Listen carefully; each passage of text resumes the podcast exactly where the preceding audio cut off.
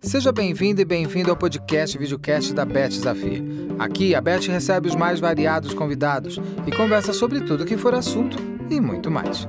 Hoje, a entrevistada é Mayra Bodanza, a supermãe de cinco filhos que também é consultora de comportamento de consumo para famílias.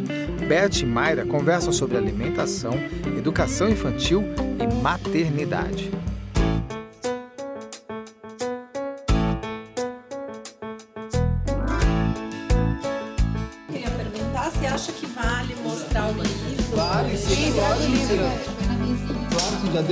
Bom, seja bem-vinda aqui ao. Seja bem-vinda.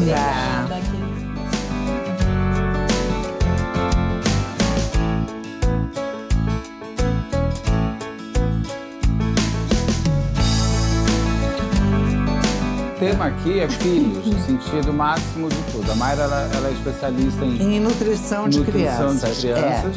Você teve quatro filhos, ela, você tem quatro, filhos, teve quatro ela filhos, tem ela cinco. cinco. Então vocês têm bastante assunto, eu É quero como ver. minha mãe. Minha mãe teve cinco mulheres. Nossa Eu fui a Senhora. temporona. Cinco mulheres, eu tirei meu chapéu, viu? É gente, né? É.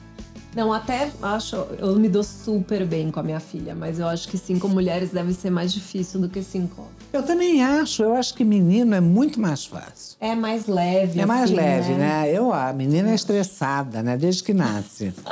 A grande maioria é, pelo menos, não é? Não, a minha, a minha é muito des- descomplicada, Ah. mas ainda assim ela tem outras camadas. Eu acho que tem mais detalhes, mais nuances. Mulher é mais, assim, complexa mesmo. Completamente mais. Agora me conta uma coisa: nesse negócio de nutrição que você faz, não pode comer brigadeiro, chocolate, não é bala, Pode, nada? claro que pode. Ah, então você não é aquela mãe assim. Não, na verdade, a minha Tirana. ideia toda, a minha ideia sobre alimentação é que as pessoas tenham mais prazer Sim. em compartilhar momentos juntos. Então eu não, eu não tô focada na comida, nem sou nutricionista. Eu sou cozinheira, é diferente. Como assim, cozinheira? Eu, eu fiz curso de chefe de cozinha, sou engenheira de alimentos. Que eu não trabalho com nutrição. Eu- me contaram que você trabalhava com nutrição infantil. É com alimentação, Alimentação. infantil, Tá. vai. É, então, assim, a ideia sempre Mas então você é foi chefe, mas direcionada para crianças ou para o mundo? Para o mundo, mas o que eu quero mesmo é que os filhos e que os próximos, as próximas gerações se conectem de novo com a comida, Uhum. entendam o que estão comendo e que não fiquem dependendo de um delivery de um restaurante ou da indústria. Claro. Então acho muito bacana essa coisa, né? Todo mundo preocupado com a obesidade infantil, quando o que falta de fato é protagonismo das crianças, né? Espaço na cozinha. Mas você tem toda a razão, porque dentro dos meus quatro filhos eu tenho um que era obeso. E agora ele fez uma bariátrica, porque ele comia tudo errado, porque eu liberava tudo de comida para eles, Uhum. entendeu? Então estava errada a maneira como eu criei. É, na verdade, Muito que eu errado, eu não ensinei, não dei limite, entendeu? Podia comer 300 sorvetes, milho na praia, Hum. aquelas coisas todas que não deve dar, né? É, o que eu tô sentindo mais, assim, é que os pais têm medo de deixar os filhos entrarem na cozinha por ser um ambiente que é perigoso. Perigo qual? É, os pais têm, não têm muita. é, como que eu posso dizer? Não tem muita segurança eles mesmos em, em estarem lá. Então eles acham que o filho pode ralar o joelho no parquinho, mas não pode, de repente, encostar o dedo na frigideira. Isso é inaceitável. Não, meu amor, mas peraí. Se você tem um filho pequeno, você não vai deixar ele acender o fogão, vai? Não, mas se ele estiver lá na cozinha, pode, tudo pode acontecer, desde que você entenda que ali é um lugar importante para a criança estar, Claro. né? Então, sempre com cuidado, supervisão, mas assim, o que eu, o que eu percebi, né? Eu trabalho já há mais de 15 anos com famílias e ensino as Você pessoas a comerem bem. casas. Isso é fantástico. Você não É. tem restaurante, nem Não. vai ter, nem quer. Não quero, eu faço Tá. em casa e meus filhos fazem também em casa já. Todos. Sim. Inclusive, o Pedro, mais velho, já fez um TEDx sobre protagonismo na cozinha. A Júlia, de 13, dá aula de poke e brownie para tá outras brinca? crianças. É, eles são super, assim, E você que ensinou tudo. Foi. Mas eles também, muito, eles gostaram do espaço. Eles gostaram de ter voz, eles gostaram de se jogar nisso. E você tem uma cozinha gourmet? Como é que é? Uma cozinha É normal? uma cozinha normal. Tá. Tem um pranchão lá com espaço para todo mundo, tem banquinho para as crianças subirem e ficarem olhando. Então, assim, já, já fui em 500 famílias e comecei a entender, né, durante esses 15 anos, o que, que faltava para as pessoas terem esse, esse caminho mais livre para a cozinha. E aí eu criei esse livro que até eu trouxe aqui. Ah, que deixa eu ver. É, eles divide as crianças em seis fases de desenvolvimento para Ah. dizer para os pais como que eles podem Deixa interagir por eu. idade. É, deixa eu. pra essa câmera aqui, Beth. Não, e você sabe que nos Estados Unidos, onde eu fiquei muito tempo, as cozinhas são integradas à sala. É, mas é isso. E agora eu acho que no também. Brasil também tem uma fase. que Eu, eu moro num apartamento antigo que não tem isso. Mas não sei se você tem isso. Não no tem, existe uma demanda. Não né? é Porque bacana isso? As crianças voltaram a ter aula de culinária na escola. Os pais que não cozinham estão sendo obrigados a, a Acompanhar. com- acompanhar até Porque para aí os conversar filhos com os vão filhos. saber. Ah, inclusive você dá receita. É, tem 80 receitas aí dizendo como cada idade pode interagir mesmo para os filhos entenderem e pegarem esse livro para eles. Interagir, você fala as, as crianças cozinharem. Cozinharem. O que eu quero Claro. dizer é que interagir com a receita, porque assim, a gente brinca que o diferencial desse livro é o formato. Tem muitos livros bacanas de culinária, né? Não sou eu que estou inventando uma receita que ninguém nunca fez. Mas aqui é um formato que a criança entende que é para ela. É como se fosse um livro em criancês. É, um, é parece. Crianças, é bom, crianças. Parece um livro um de receita infantil. É, exato. Mas elas não são infantis, as receitas. As receitas são para todo mundo. Também uma coisa que não existe mais é comida de adulto, comida, comida de, de criança. criança, né? Até os próprios pediatras falam que desde o começo já pode dar arroz feijão pro seu bebê. Amassadinho, assim, com o garfo, e é isso. Claro, mas já podia isso na minha época. É, mas daí depois achavam Em que tinham que fazer geração. papinha. E não tem Não. mais papinha, assim. Não, não tem porquê. O que, que é mais difícil? É você botar limite numa criança que come demais ou ensinar uma, uma criança que não come a comer coisas certas? O mais difícil são os pais. Os pais, primeiro, têm uma expectativa inatingível de que os filhos têm que comer tudo já quando eles são crianças. Eles não entendem que constrói o paladar durante uma vida toda. Que de repente você dá um brócolis para o seu filho hoje, você só vai colher os frutos disso daqui 10 anos. Então, esse é o primeiro problema. O segundo problema é que os pais acham que os filhos precisam comer muito mais do que de fato eles precisam. Então, Para sobreviver. é, as crianças têm um estômago do tamanho da mãozinha deles fechada, o que é muito pequeno, e eles já ficam satisfeitos logo. E os pais ficam insistindo. Era o Tá que eu muito fazia. magro. Tá, é, come mais, Era o que eu é fazia, pouco, era o que eu come fazia. mais, come mais. O que, que acontece? A criança tem essa, essa necessidade, essa necessidade não, essa capacidade de se autorregular, ela perde. De tanto que os pais ficam Insistem. preocupados e insistem. Mas tem as crianças ansiosas também, que comem pra cacete. Sim, tem várias coisas, só que o que mais acontece é a postura dos pais mesmo, assim. Tem, obviamente, crianças com questões sérias de alimentação que eu não tenho nem capacidade de resolver e nem de aconselhar. Mas a maioria são os pais que têm uma expectativa e depois acham que precisam ser melhores pais, nutrindo, porque tem uma coisa muito forte, principalmente da mulher, assim, que ela tem que dar conta do filho comer bem. Que senão ela não é uma boa mãe, senão ela não tá sendo o suficiente. Então, também mistura com uma culpa, e aí é, mistura com uma rejeição, porque o filho falar não vou comer é muito duro para a mãe. E é uma coisa que a mãe não consegue obrigar, diferente de ah, você vai dormir cedo porque amanhã você tem que acordar cedo, ou você não vai sair porque você tem prova. É. Se você insistir, a criança vomita. Então é uma coisa muito delicada, assim. Você cozinhava pros seus filhos, crianças? Não, porque eu não curto cozinha. Eu não me incomodo de fazer uma série de coisas. Agora, eu não tenho esse dom de cozinhar. Eu Quem já não gosta também. não né? gosto, já fiz curso, inclusive, quando eu vim do Rio para São Paulo. Eu não sabia realmente fazer nada. Meu marido pediu que eu fizesse uma lareira da vida, mas realmente eu nem ia. Não ia, sabe? Eu roubava as receitas, chegava em casa, mostrava para ele, fazia nada. Eu tive a sorte de sempre ter gente boa que cozinhava para a casa toda, para meus filhos, para mim. Agora, Mas você cuida do cardápio, você cuidava? Cuidava, sim, sem dúvida. Sem dúvida. Todos os dias tinha um cardápio diferente. Agora, eu tive uma filha totalmente inapetente. O pediatra falava, pelo amor de Deus, Casa onde tem comida, ninguém morre de fome. É verdade. Para de dar remédio para abrir o apetite, de botar o cadeirão dentro do elevador e ficar subindo e descendo com a criança, com a babá junto. Essa eu nunca tinha ouvido. É, não, chegava a este cúmulo de fazer isso. Rezava, pelo amor de Deus, que a menina vomitar. Era uma coisa horrorosa. Como Essa você mesmo Alexandra. falou, Alexandre. Mas comigo também eu já passei por Depois isso. ela engu- fico- depois de 15, 16 anos, começou a comer muito. Embora a filhinha dela seja igual também. O que, que foi que você falou? Meu filho mais velho também me deu trabalho para comer. Até porque era para mim uma coisa tão importante Pra que mim ele me, ma- me manipulava. Mas E aí eu descobri e falei, eu não dou mais comida para essa criança. Como ele te manipulava? Ah, porque ele chorava, daí ele ficava É, fingindo que estava caindo do cadeirão. Você não Ela tá fazia, entendendo? desmaiava, Roberto? vomitava.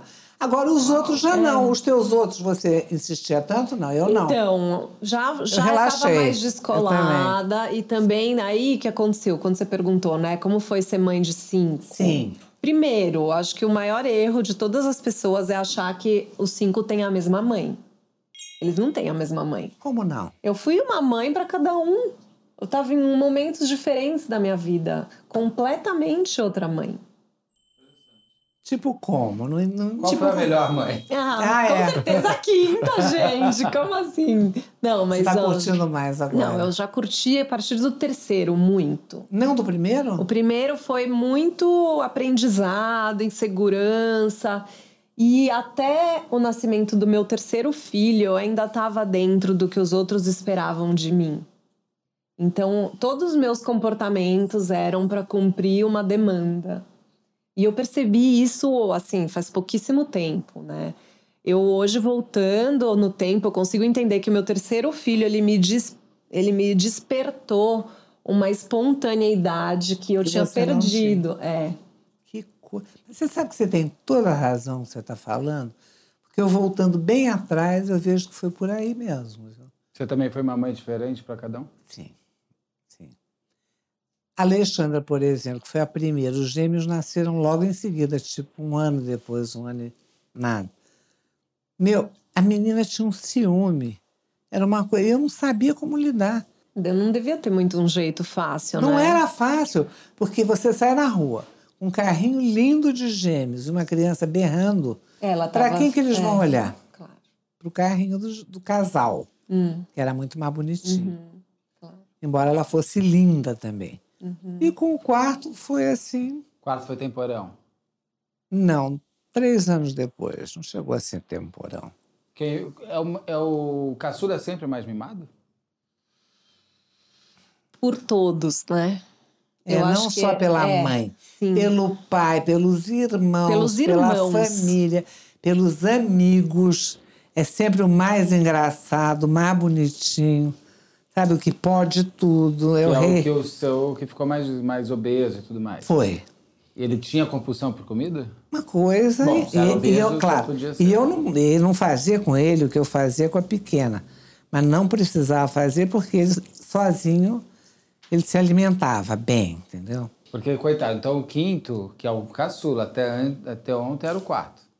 É, mas é o primeiro do pai, né? Também tem essa. Eu fui casada Ah. há 15 anos com o meu ex-marido. Com o qual você teve com, com o quatro. qual eu tive quatro. É. E casei de novo com o meu marido atual, que tem só o Leon, claro. Até é injusto falar isso, porque ele cuida dos cinco.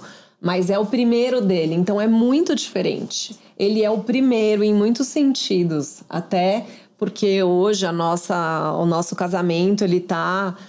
é, apoiado em outros pilares, até de educação, de, de coisas que eu acredito. Então, é, não dá para comparar, é engraçado.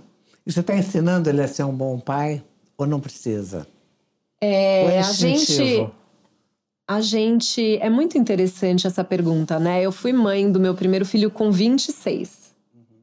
E eu era muito nova, eu tava aprendendo muita coisa. E ele, meu, o meu o Ernesto, meu segundo marido, ele foi pai pela primeira vez com 38 anos.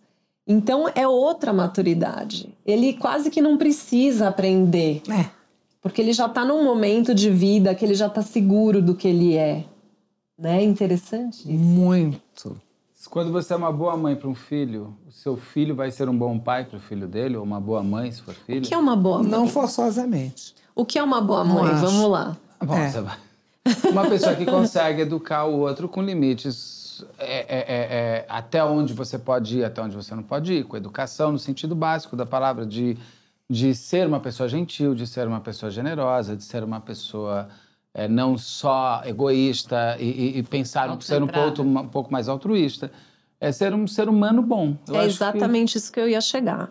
Eu acho que você ser uma boa mãe, ele começa de você ser um bom ser humano. Claro. Porque é muito mais pelo exemplo que você vai educar do que da sua relação com seu filho, o que você é. O seu lugar no mundo é o que é muito mais importante. Então acho que é isso, assim, uma boa mãe para mim, hoje você me perguntou o que é uma boa mãe, é uma pessoa coerente. Que tudo que ela pensa, ela faz, ela acredita, ela fala fecha, sabe? Porque a criança ela sente uma, uma segurança na coerência, que pode ser do jeito que for, Sim. sem julgamentos. E né? as crianças são muito espertas, porque se você finge o que você não é, eles sacam na mesma hora. Na mesma hora. Não só a gente que é adulto, mas as não, crianças. Não, e acho que eles sacam bem mais que os adultos. Bem mais que a gente, você não acha? Acho. Não dá para enganar uma criança. E deixa eu te fazer uma pergunta. Qual foi o maior desafio na sua época, Beth, na educação dos seus filhos? E qual foi para você está agora? Sendo ainda. Na educação dos meus filhos. Não foi bem um desafio. Eu ah, não aprendi a ser mãe como ninguém aprendeu. Você aprende com a, com a vida, né? Então, realmente, eu sempre fui uma mãe muito defensora. Sabe, daquela que falava assim: quem foi que te bateu na escola que eu vou lá dar uma surra nele? Sabe, assim? Tudo errado, tudo errado. Mas mesmo assim, eles não ficaram assim dependentes. Todos foram muito bem na vida e cada um tomou seu rumo. Cada um casou, cada um teve filhos. Né? Eu tenho nove netos. Então, realmente, eu acho que foi uma missão bem cumprida.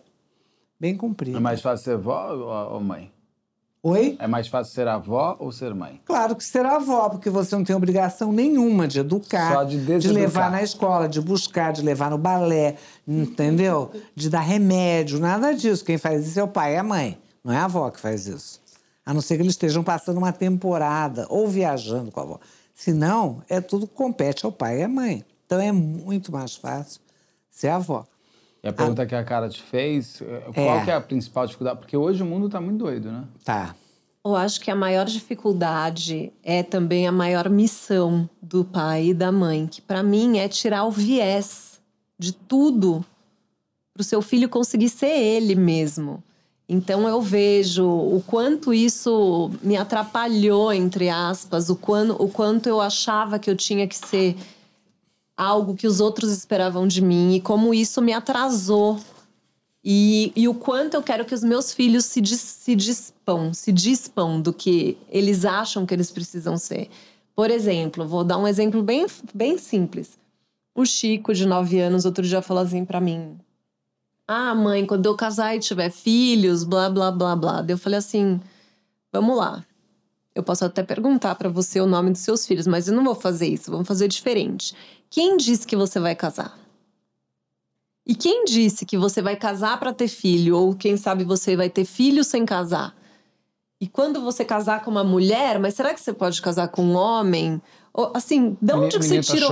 Da onde que você tá tirou essa frase que começa com quando eu casar e tiver filhos, vírgula. Daí ficou todo mundo assim, né, no carro.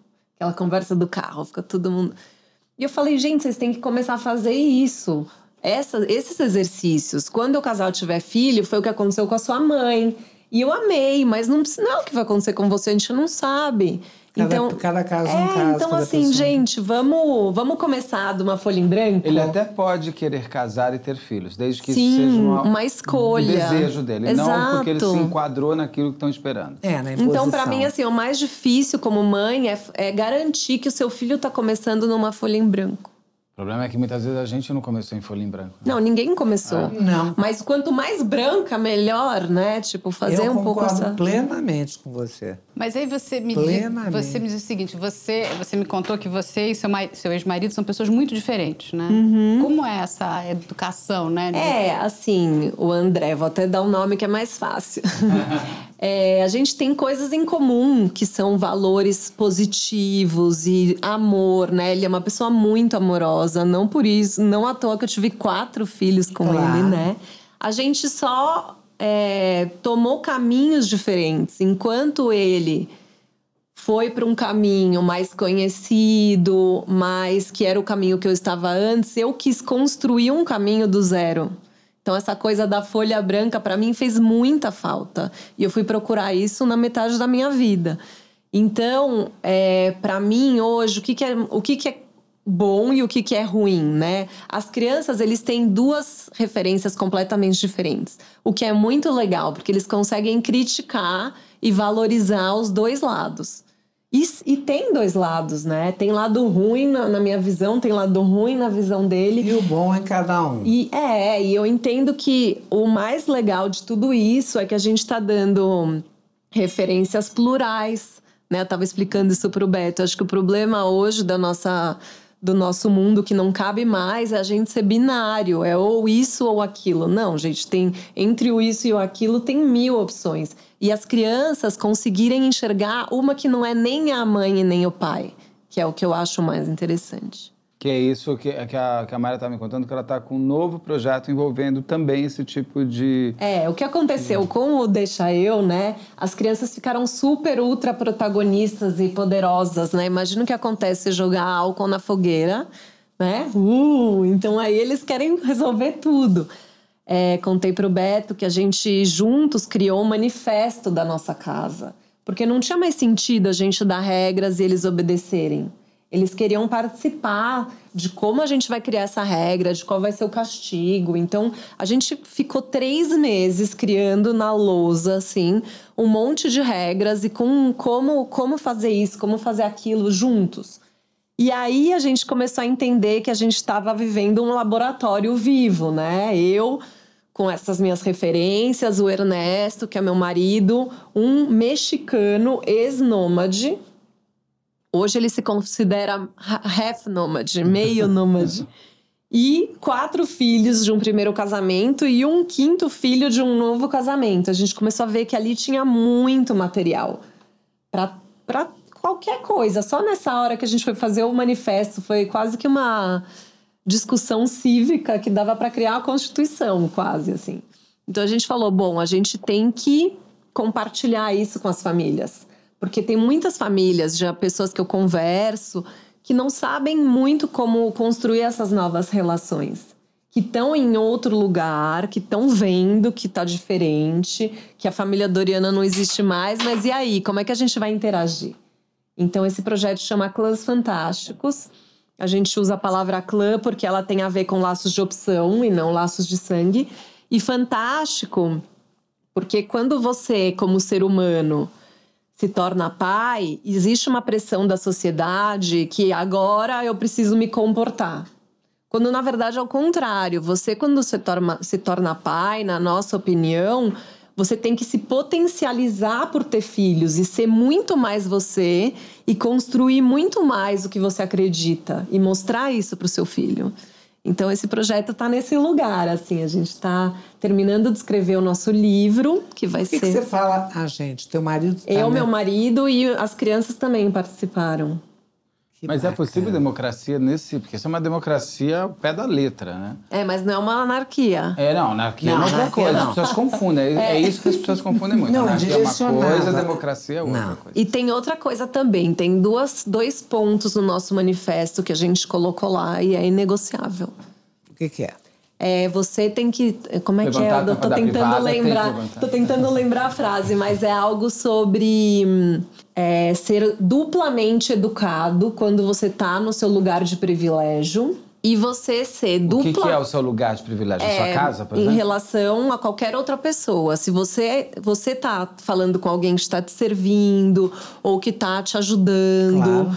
Você tem que ser não educado como você seria com o rei da Inglaterra. Duplamente, duplamente claro. educado. Então isso é inegociável. Meus filhos, ele, os quatro, né, eles sempre foram muito servidos, até por mim, é, poupados e servidos. Então, eles têm essa dificuldade de enxergar essa diferença de privilégio. Os meus não.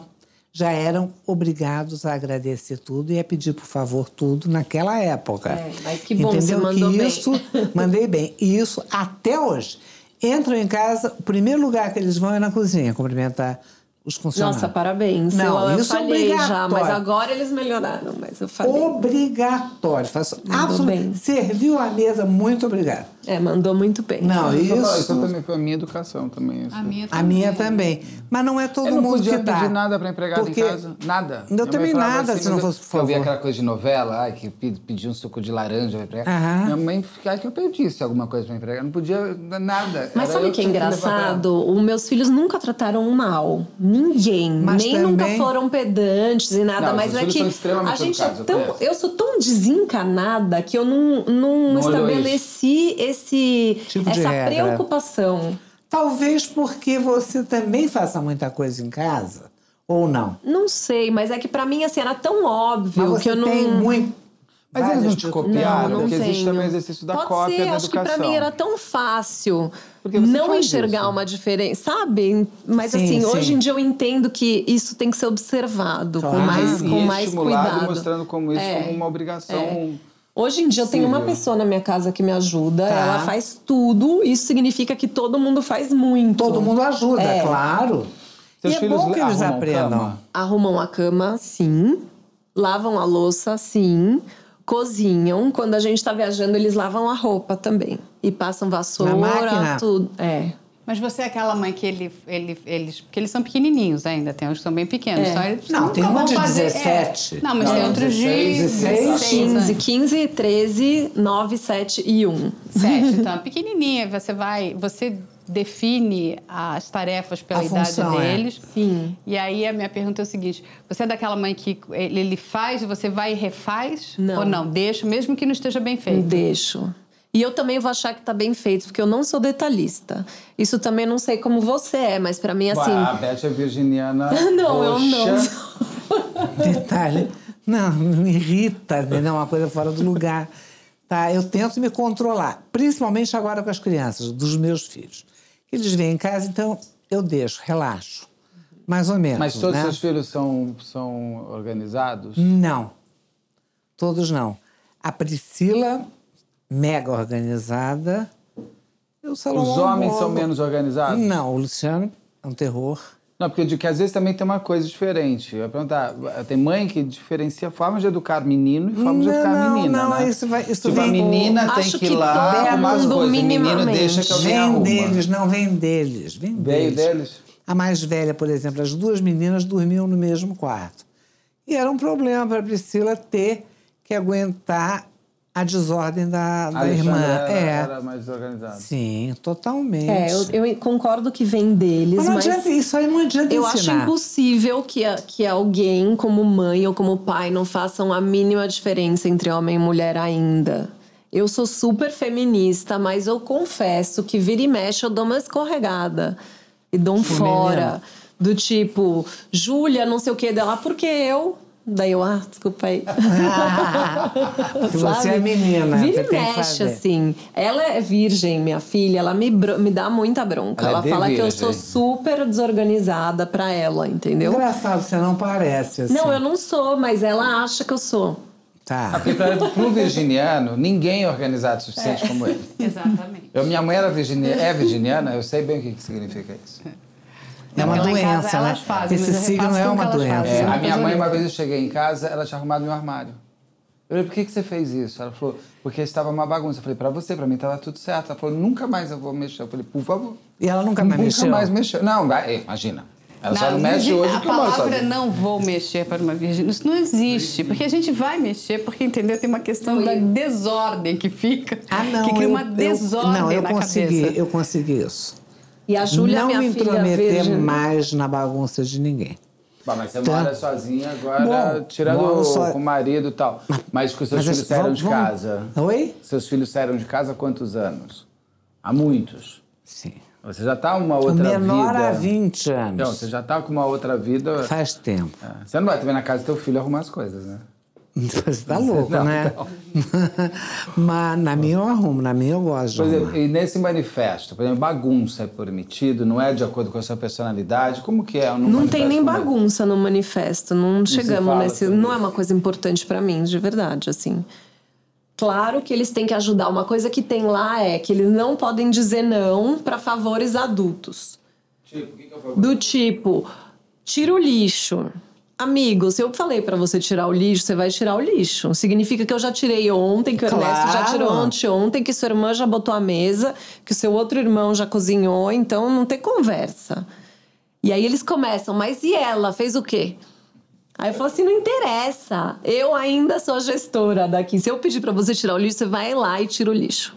Então, essa é uma coisa que não tem conversa. Também tem um momento que quem decide aqui sou eu. Não, claro que quem decide, de mas assim, eles, eles gerem também. Isso que é interessante. Não existe uma coisa vertical. Até porque, pelo que eu sei, todas as casas que são muito verticais tudo acontece por outros caminhos. Então, eles burlam por cima, por baixo e por, pelo lado. Concordo. Então, na minha casa é verdadeiro, pelo menos. Então, por exemplo, ai, não posso contar aqui, senão depois ah, meu pode, filho vai ficar bravo. Não faz mal, não faz mal. Não, não posso. Tá bom, então não Vou pensar num exemplo assim mesmo. Mas um exemplo assim, um amigo do meu filho. É. Não, acontecem coisas que eles chegam para mim e falam assim: mãe, você sabe, né, que só para você que eu posso falar isso, né? mas a verdade é tal. E agora? Eu falo assim, nossa, que bom que você está me dando a oportunidade de poder te ajudar. Drogas, como, como é com drogas? Eu ia perguntar isso agora. Você, drogas. você teve problemas com drogas? Claro que não, naquela época não existia. Ou você não sabia que eles usavam? É, é, é mais Também. provável. Pode ser. Agora, eu morro Agora, de medo contar, eles em relação a... Bom, graças a Deus, ele nunca me contou, porque eu preferia não ouvir. Você prefere não saber? Ah, prefiro. Olha, eu sou a mais aberta em todos os. qualquer tipo de atitude, qualquer tipo de vontade. Agora, droga, eu não sou aberta. Eu tenho medo, eu tenho pânico, eu tenho horror. Horror.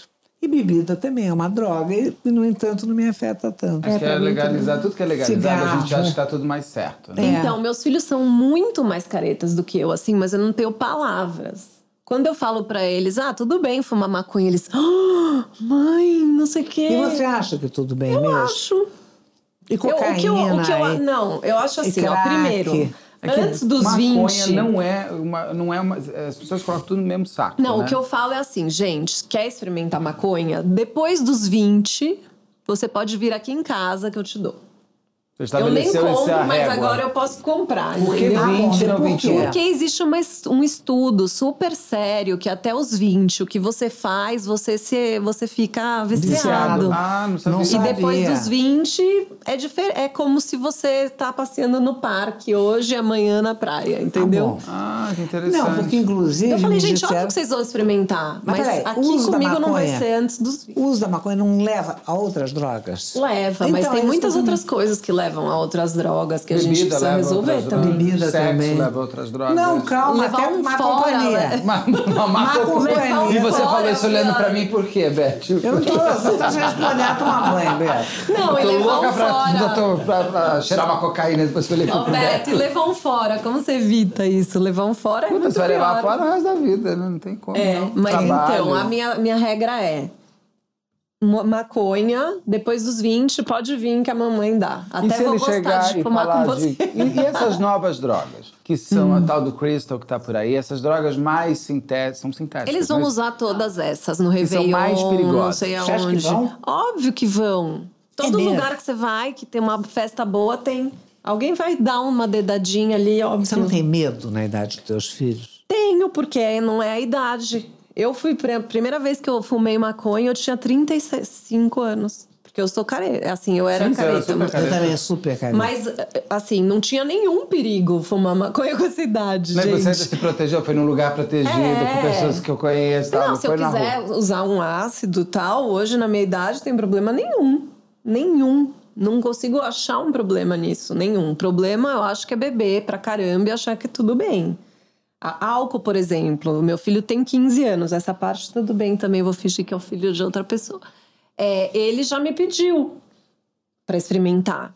Poxa. Vinho, por exemplo. É, na Itália, é, todo não, mundo gente, bebe desculpa, vinho quando eu tinha 12. 15 anos, eu já tava vomitando na rua, minha mãe nem sabia. Que a sua mãe não ouça isso. É, agora.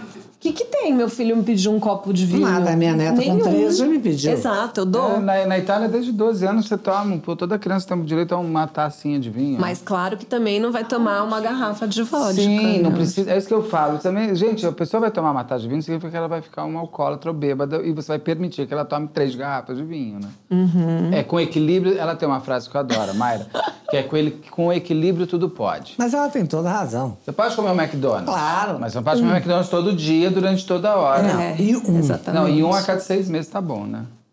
Mas assim, não é? E como é que é para estudar? Porque eles são têm idades muito diferentes. Você tá ali junto, você estuda com eles? Primeira coisa que eu sempre falei é: a mamãe já foi para escola. Eu não vou estudar com ninguém.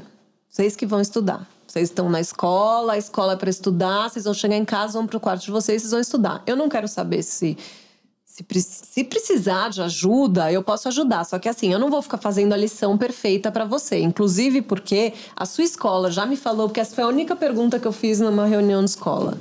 Tem umas perguntas muito estúpidas, me desculpem, mães, mas assim, a única que eu fiz foi: é para meu filho entregar uma, uma lição boa, que eu ajudei, ou é para ele chegar com a lição errada? A escola falou, é para ele chegar com a lição errada. Lógico, só lógico. Porque eu quero saber se ele sabe ou não. Claro. Então, a partir desse momento, eu fiquei livre. Eu não, não preciso fazer lição com ninguém, não preciso, né? E se ele precisar de uma ajuda, uma professora particular, você põe? Aconteceu uma, uma vez do Pedro precisar. Foi muito mais do que uma professora particular, foi uma pessoa que ajudasse ele a se organizar. Ok. Que é como se fosse uma tutora, vai. Você colocou. Ele, ele sim, mas eu fui super resistente. Por porque eu achava que ele tinha que se virar. Porque quanto mais muleta você dá para o filho, mais ele mais ele vai se apoiando é. nas muletas, é. E como a gente também, eu acho tão cômodo apoiar. É, então, então né? assim, foi, foi importante desde que fosse uma coisa que ele ia usar e depois deixar. Pra ele, foi assim? Ele foi. Aí ele só se recuperou e aí. E deu certo. Deu. Mas é isso, assim, hoje vira e mexe eles perguntam umas coisas para mim que eu não tenho como responder. Porque eles falam, ah, mas é, o professor falou não sei o que da minha prova. Eu, falo, eu viro e falo, gente, eu já nem acredito mais nesse modelo de educação. Porque as escolas ensinam para uma profissão que você nem sabe qual é que você vai ter Concordo. daqui 10 anos. Então, Concordo. como é que eu vou dar razão para o seu professor? Eu acho que nem a sua escola eu escolheria mais. Daí, tipo, eles começam a rir, falam. Você não gostaria de mandar para Summerhill, por exemplo? Nem sei o que é essa Summerhill é uma escola na Inglaterra onde você decide o que você quer. Ah, demais. É tipo Eu a acho Evelyn aqui. Tem alguma? É. Então, Os seus filhos, por exemplo, você tem filhos em idades totalmente diferentes. Ah, eles estão na mesma escola. Dentro desse seu sistema clã, você vai escolher... Porque o menino, agora de um ano, ele vai sair na frente, né? Porque ele, ele vai para a escola pública. Ele vai para a escola pública, é. na escola pública tem aula de hip hop, hip -hop e grafite. Não é estranho é, ele estar tá na escola pública e os outros quatro irmãos dele. Qual escola que os outros fazem? Santa Cruz. Está numa das escolas mais caras de São Paulo. Eu acho hoje que é mais importante você estar tá conectado com a realidade da sua cidade, do seu país e da sua alimentação do que estar tá num lugar em que tudo é um pouco maquiado, né? Vamos dizer assim. Eu gosto do Santa Cruz, é uma boa escola, não vou falar mal do Santa Cruz, não. mas foi uma escolha que a gente fez, eu e meu ex-marido, na atrás. época, que eu não faria mais. Só que eu não vou agora falar para todo mundo sair da escola, mesmo porque eles já têm os próprios vínculos, os próprios amigos. O que eu falo para eles é: vocês não precisam estar nessa escola. E vira e mexe, eles questionam e eu falo: olha, se você está questionando, é melhor você ir conhecer outras escolas, então. Seus filhos todos estudaram na mesma escola? Como foi escolher? Como é escolher escola para o filho? Olha, eu tinha um problema da religião. Porque o Gabriel, meu ex-marido, fazia questão que ele estudasse em colégio judaico. Não é seu ex-marido, você é viúva é, dele. Viúva. É. Então, que ele. Olha o ato falho aí. O quê? Olha o ato falho aí. Foi um dia. Você queria. É, bom, isso é uma outra, é um outro bom, podcast. Então eles entraram em colégio judaico. E eles foram bem até a faculdade. Então era essa a escolha naquela ocasião. Era pela religiosidade. É. E pela religião hoje, como é que. Você... Não, agora no meu tempo não. Eu estava em colégio americano. Depois fui estudar fora como você bem sabe. Sim. Mas, e era tipo Summer Hill também, que eu só fazia o que eu queria porque eu era assim. Que delícia. E minha mãe permitia que eu fosse assim. Você era muito, você sempre foi muito moderna, né? Muito. Impressionante. Muito. Religião, Mayra, nesse novo sistema que você está pensando, como fica? Eu descobri que eu sou ateia. Ou ano seja, você não acredita em nada. Jura? Você não Não é acredita que você, em Deus? não é que você é agnóstico, né? Que você pode Não, ela crer, é mas ateia crer. mesmo. Não, Vem eu cá, acredito. Por que que você não acredita porque eu descobri que eu acredito nas pessoas que estão aqui. Eu também, mas você acha que não existe um Deus que. Não? Não, você é uma deusa, olha você. Oh, meu amor, eu você acredito também. nisso. Mas seu marido também é ateu? Não. O- Qual é a religião dele?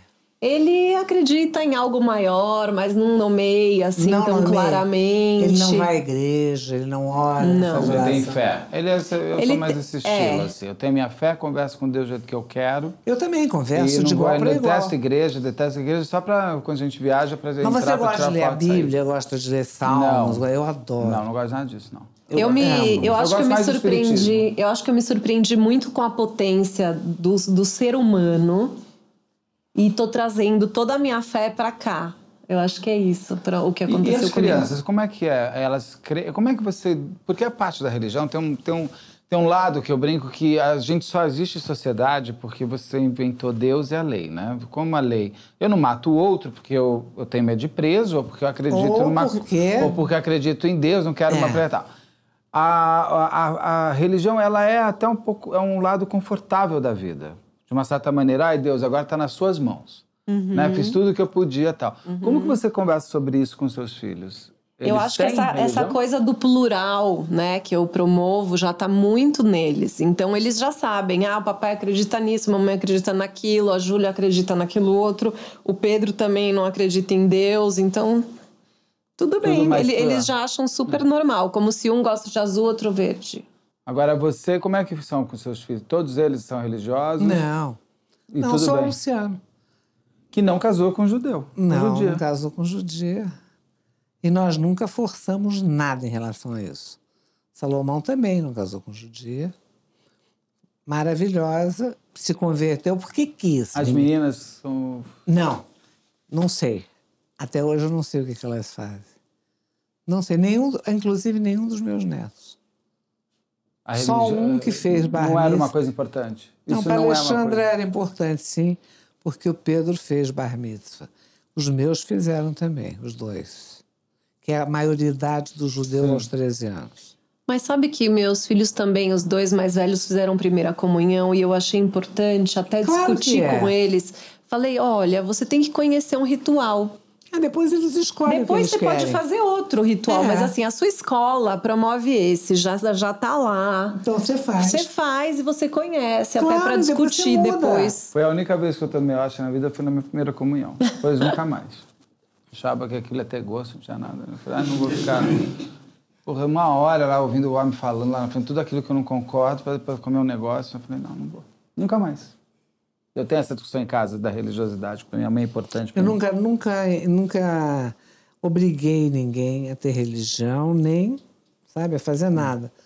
Eles foram para um colégio judeu porque o Gabriel queria, eu cedi, eles queriam também, os amigos eram do clube, da, da escola, e ficaram. Sabe que eu acho que a religião ela tá em outras coisas, né, Pra mim. Tá Claro. mais no olhar pro outro. Concordo. A gente tava voltando de viagem, a gente foi para Bonito agora no carnaval. Aí paramos no aeroporto, na volta, é, eu fui no banheiro com a Júlia, aí saímos do banheiro, ela falou assim: "Mãe, você viu que tinha uma mulher deitada ali no banheiro?" Eu falei: "Não". Daí ela falou: é, "Eu fui conversar com ela, tá com dor de estômago". Só que eu não sabia muito bem como ajudar. Eu falei: "Ah, vamos lá". Aí falei com a moça, né? Ela tava deitada no chão, se contorcendo. Falei, nossa, como eu posso te ajudar? Ela, ah, já voltei ali da, do posto médico, eles me deram um soro, mas não melhorou. Eu falei, então, como que a gente vai fazer, né, pra você melhorar? Ela, ai, preciso comprar um omeprazol. Eu falei, então tá, vamos lá na farmácia. Daí a gente ajudou ela a levantar, carregou a mochila dela, levou lá na farmácia, comprou uma omeprazol. Ela tomou, ela pagou com o dinheiro dela, mas não era nem sobre isso, assim, mas era sobre alguém era um ajudar golpe. mesmo. E aí ela, eu falei, agora? Como que eu te ajudo? Você vai pegar um voo, você tá chegando, você tá indo embora dela? Não, vou. Vou, vou pegar um voo aqui daqui duas horas, mas eu vou ficar lá de novo, deitada no chão da, do, banheiro. banheiro. porque eu vou melhorar. Eu falei, você tem certeza? Ela falou assim, tenho, você já me ajudou. Não, isso é religião. Pra Mas mim, assim, eu acho que isso você aprende com a religião ou sozinha. É, eu não fazer o bem para o outro, fazer o bem a si acho. mesmo. Isso é. gera uma energia e tal. Vamos voltar para a comida. Deixa eu perguntar uma coisa. Criança hoje em dia, você tem que ser vegano, vegetariano, blá, blá. como é que é a alimentação? Ela mim, o mais importante ser... é você fazer com a mão. Eu não tenho problema que seja. que seja sem carne, sem açúcar ou com açúcar. O açúcar com duplo tudo bem açúcar, tudo bem. É isso, assim, o que eu entendo como com equilíbrio tudo pode é que você tendo toda a refeição, pelo menos duas, três cores, um item de proteína, seja vegetal ou animal, um item de energia, tá ótimo. O que é item de energia? Energia seria um arroz, o carboidrato. É, claro. É que às vezes energia não é só carboidrato, não. enfim. Mas um item mais energético, um de proteína, vegetal ou animal, e duas cores, tá perfeito. E a quantidade? Deixa a criança pôr o a que quiser? A criança tem... A não ser que a criança esteja tendo reclamações da pediatra do tipo tá abaixo da curva mínima ou tá acima da curva mínima, deixa ela se autorregular. Quantidade. O Mesmo eu... largando comida no prato, tem criança de repente O mais importante é que a criança se sirva. Não tem que ter comida no prato no final. Fulaninho, temos aqui isso, isso, isso, isso. Aí vira o Fefe e fala assim: Ai, mãe, tem sete coisas, posso só escolher quatro hoje? Pode, claro. Aí fala assim, tudo bem, mas desde que você prove um tiquinho, porque às vezes você precisa experimentar 20 vezes para gostar. Daí eles, tá bom, só um pouquinho. Daí ele faz o prato, ele coloca quanto, se o arroz vai em cima, se vai do lado. Isso é tudo é muito importante para a construção da autonomia. Uma pessoa recebe um prato, parece um disco voador, que não sabe nem de onde veio, sabe? Pega com a colher, põe, decide se vai querer o bife. Mas Às como vezes... recebe um prato? Não, recebe um prato vazio, assim. Pronto, muita gente né? já recebe o prato pronto, já servido. Já tá lá a carne, o feijão, arroz e E quanto você acha que seu filho vai comer? Não deixa ele pôr quanto ele vai comer. Como é na sua casa? Na sua casa você coloca a comida na mesa e eu me sirvo. Claro. O que ela tá querendo dizer é mas isso, é que a criança tem que se servir, não é chegar um prato de comida é já pronto o prato da criança. O que acontece? E a quantidade que eles vão comer. O que ah, acontece é que os pais não almoçam em casa, em geral. E a criança recebe um prato pronto, porque dá menos trabalho. Até ah, na escola, tá. então foi o restaurante. É, exatamente. Vem, é. Então, é, essa coisa que você está imaginando é parte do princípio que a família inteira tá junta, tá. que é uma tá. coisa rara hoje em dia. Não, mas quando nós éramos juntos e as crianças também, nós dois almoçávamos todos os dias. É, muito Mas é um privilégio é que ele jantava. Ele vinha do escritório para almoçar com as crianças. Não. E ele tomava café, eu não. Ele tomava café com as crianças, eu almoçava com as crianças e jantava. O mais difícil hoje é conseguir uma refeição em família, que normalmente é o jantar. O almoço é assim, quase impossível. É, eu sei. Inclusive que os horários de escola são diferentes. É. As meninas estão no Santo Américo, saem quatro horas da tarde. É almoçam na escola. Uhum. Sim. É, que tem isso hoje em dia também. Você tem uma vida, por mais que a gente quisesse ter uma vida super, ah, tem uma vida real. Então, por exemplo, como faz pais e mães para conseguir terem filhos com boa alimentação na escola, nos lugares, ou não vai ter? Você tem que, você tem que prover minimamente a sua parte, é o que eu digo, assim. Você ter essas, oferecer na sua casa essas cores, esses itens importantes, jantar, equilibrados. Por mês, porque também o que acontece? As refeições principais, que é o almoço e o jantar, é importante que elas sejam equilibradas. O lanchinho da, da manhã, o lanchinho da tarde, o café da manhã, se um dia você comer mais proteína e não comer a fruta, no outro dia você come a fruta e não come o ovo, tudo bem. Mas o almoço e o jantar, eu acho importante que você Mantém o equilíbrio. Mantém o equilíbrio. É. Agora, não quer dizer que você não possa ter um, um bolo de brigadeiro de sobremesa no dia do seu aniversário. Ou na sexta-feira, se for o combinado na sua casa. Toda sexta vai ter um doce. Por exemplo, na minha casa, refrigerante eu não compro. Mas uma vez por semana eles tomam. Claro. Eles gostam e se eu proibir, eles vão tomar duas em vez de uma. Entendeu? Então, é isso, assim, o equilíbrio. O que eu acho importante é fazer as crianças cozinharem.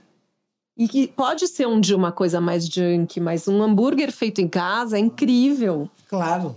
E todos eles gostam de cozinhar? Todos? Gostam porque gostam de comer o que eles gostam, né? Então vira como que um caminho para ganhar aquilo que. né? Então, por exemplo, o Fefe, a gente tava lá no, no, no carnaval, né? E lá, imagina, em Bonito, não tinha toda aquela fartura de coisas que a gente encontra no supermercado aqui em São Paulo. Aí ele olhou assim: Mãe, semana que vem você faz para mim aquele arroz japonês com aquele peixinho que eu gosto. ele sem ele e aí eu falo faço dele e, e, o que que você vai fazer, né? Porque ele já ele é menorzinho. Aí eu vou misturar o tempero, eu vou misturar a cebolinha e não sei o que. Ele já tem uma parte que ele vai fazer, entendeu? E o pequenininho? Quando ele vê alguém comendo, ele quer ver o que tem. Ele tá na fase, ainda tá na fase do sim, porque depois entra a fase do não, né? Que deixa de comer o que já comia antes. Ele tá super no exploratório, assim. É, eu, por exemplo, eu fui uma pessoa que fui comer bem aos 30 anos. Eu tive que ter essa. Eu demorei muito tempo para chegar a comer salada, comer todas essas coisas que eu como Mas hoje. Tem uma maturidade, Mas tem uma maturidade né, do paladar tudo. também. Agora, né? por exemplo, o que, que você acha do tipo de alimentação que eu tive. Era assim: é, chegava à mesa, espinafre. Não quero, não gosto. Ah, é? Então tá, tirava. No jantar, o que, que vinha? Espinafre. No dia seguinte, até eu experimentar. Mas se você comia outra coisa ou você claro, ficava sem comer não, nada? Não era só espinafre, claro que não. Hum. Comia carne, comia o arroz, comia o feijão, comia batata, não me sei, não me lembro. Mas, por exemplo, o que eu não gostava, voltava no, no, ou no jantar ou no dia seguinte. Até eu pelo menos É uma birra, provar. né? Uma birra adulta e hoje que a criança nem entende, na verdade. Eu prefiro mil vezes falar: olha, você pode não gostar desse espinafre, mas o que a gente está fazendo é abrindo o seu paladar para você um dia gostar do espinafre. Então você vai ah, comer você acha que há... um tiquinho e então assim, o que eu faria hoje, é, assim. hoje até eu faria, mas naquela época Não, acho que assim, o que, o que é mais errado na alimentação, na minha opinião, é quando a pessoa, a criança, se recusa a comer e aí os pais estragam a próxima refeição. Por Como exemplo. Assim? Por exemplo, eu tô desesperada que meu filho precisa comer.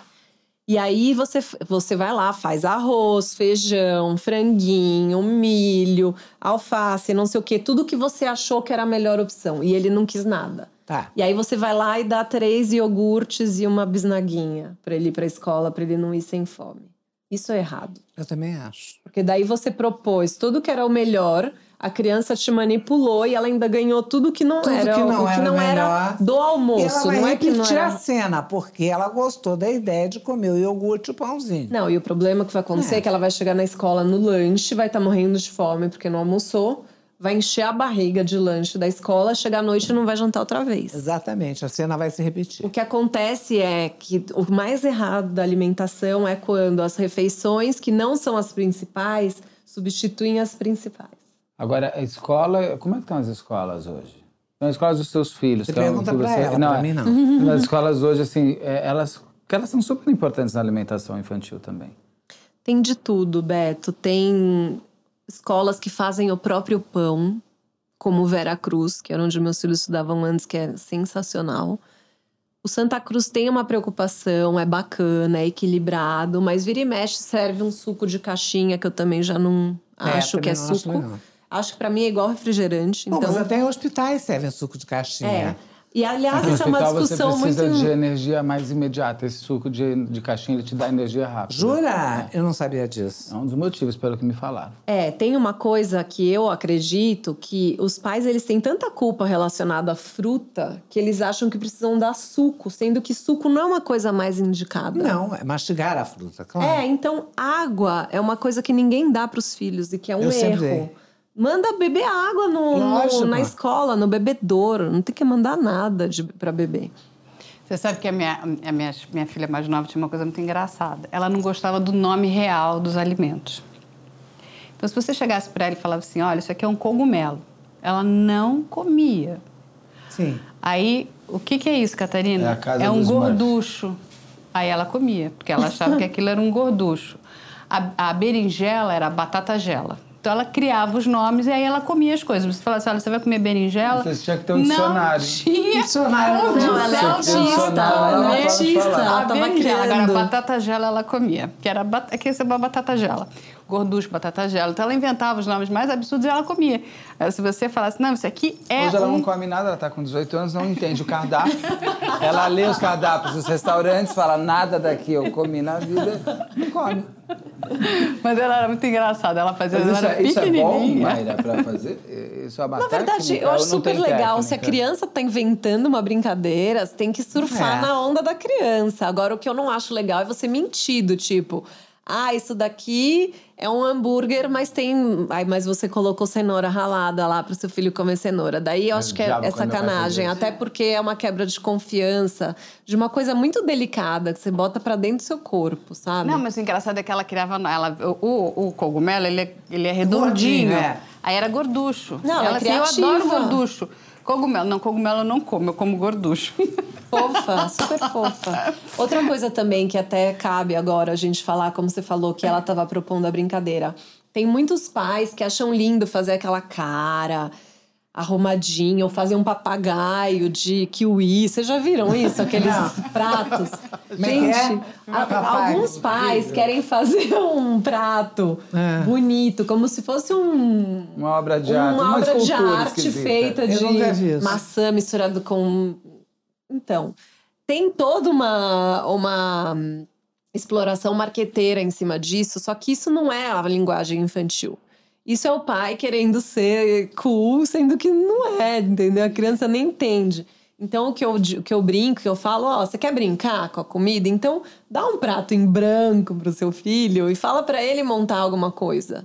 Que pode ser uma coisa horrível, mas você não vai consertar, você vai falar que tá legal e a ideia é ele mexer na Eu comida fico e impressionado como a criança não sabe o que é o bicho real, não sabe a fruta no pé. É que como eu cresci em sítio, isso, aquilo, eu fico... Quando vão colegas da minha sobrinha lá, eles ficam... Uma laranja no pé, para eles é uma coisa... Ó, porque só vem foto, né? É. Isso também é bom, não é?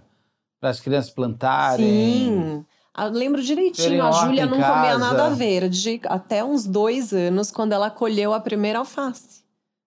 Ela colheu a primeira alface, Ela ela, pôs na boca e começou a comer tudo da horta. Então você não podia deixar nem uma flor perto dela, que ela já pegava e comia. E aonde que você tem horta? Eu tenho na minha casa uma pequena horta de temperos num, numa, um, num canteiro. Bacana. E dá para você ter isso em Dá, qualquer apartamento, dá. em qualquer casa. Dá, claro que dá. Não, um vasinho de tem. manjericão, uma coisa básica, uma cebolinha. Não, hoje os supermercados eles já vendem, Já né? vem. você Já, compra já tá alface Ah, eles plantada. são bonitinhos. É. Aí você vai lá E e, é, ela outra, é mais e é outra coisa quando você fala pro seu filho: olha, vai lá na gaveta de frutas e pega duas frutas pra gente fazer um suco. Ele escolhe quais são. Ou ah, agora escolhe uma ervinha lá da, da- do canteiro pra gente misturar. Aí ele cheira. Tá acabando o sabe? tempo, eu vou fazer uma pergunta minha final. Vocês estão falando como é, como é como no olhar de mãe, né? E como vocês foram filhas? Você foi uma filha que comia tudo, tirando o espinafre? É, é, você foi, foi fácil para você? Como é, como, foi, como é a Beth filha e não a Beth mãe? Seus Filha. pais que teriam que responder, mas É, mas não estou mais aqui, não né? rolar. Obviamente. Você era mimada, não era? Muito, é, muito, muito. Mas também levava muita bronca. Muito, apesar de ser muito mimada, porque era como se eu tivesse cinco mães, como eu já te falei. Eram as quatro bem mais velhas e a minha mãe bem mais velha. Mas você manipulava também, não quero comer tal coisa, eu quero ir para Suíça. não era muito fácil. Não você era não era fácil. fácil. Não, não era muito fácil manipulá-la. Ah, entendi. A minha mãe não era. Não era. Ela queria que tudo fosse do jeito dela também. Ela não era virginiana, mas ela era ariana. Então era deusa da guerra. pra caramba. Era o cão. O cão chupando manga. Era uma coisa. Realmente, mas eu achei que foi bom, viu? Você comia tudo já desde sempre, tirando Desde sempre, o desde sempre, tá. desde sempre. E você foi boa filha?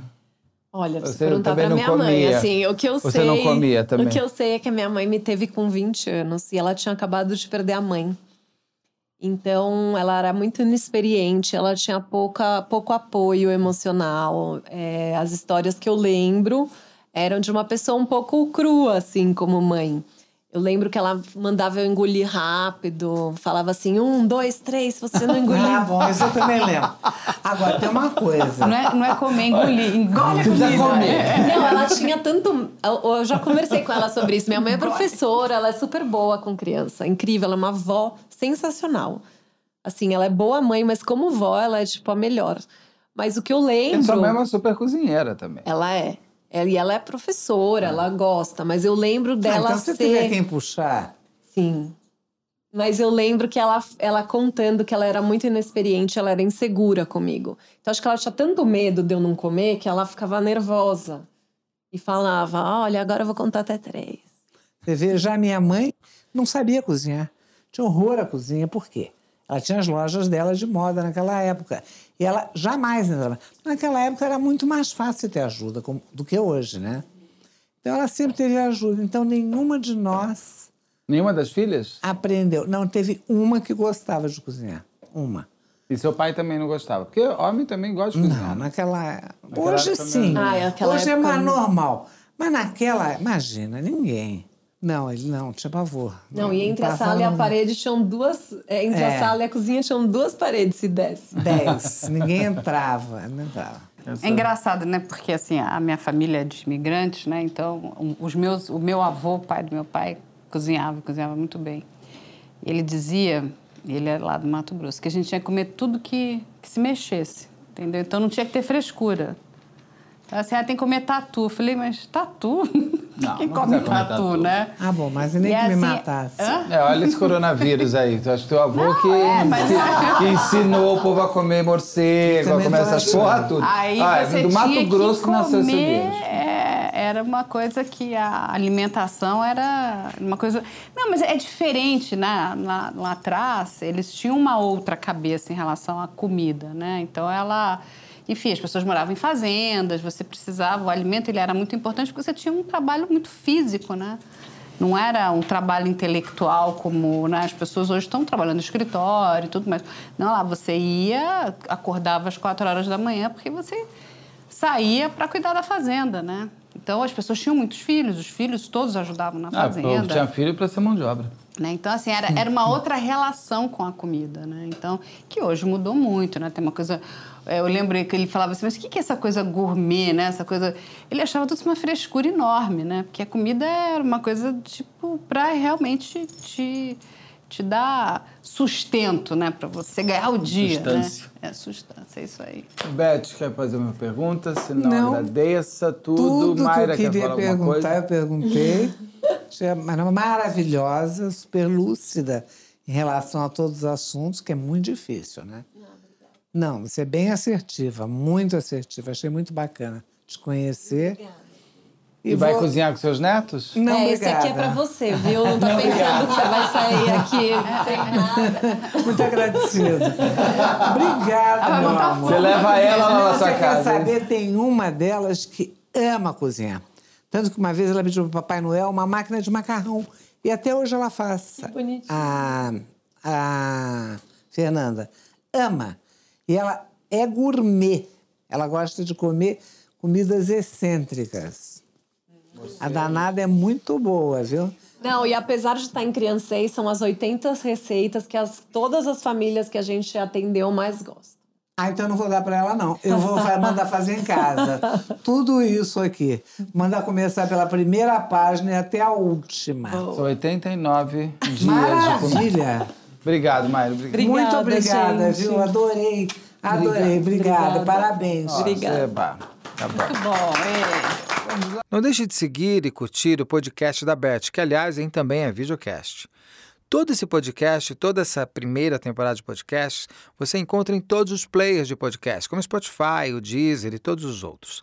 Também está no ar pela Amazon Prime Video e no canal do YouTube, que é youtube.com/barra MedialandPlay, youtube.com/barra MedialandPlay.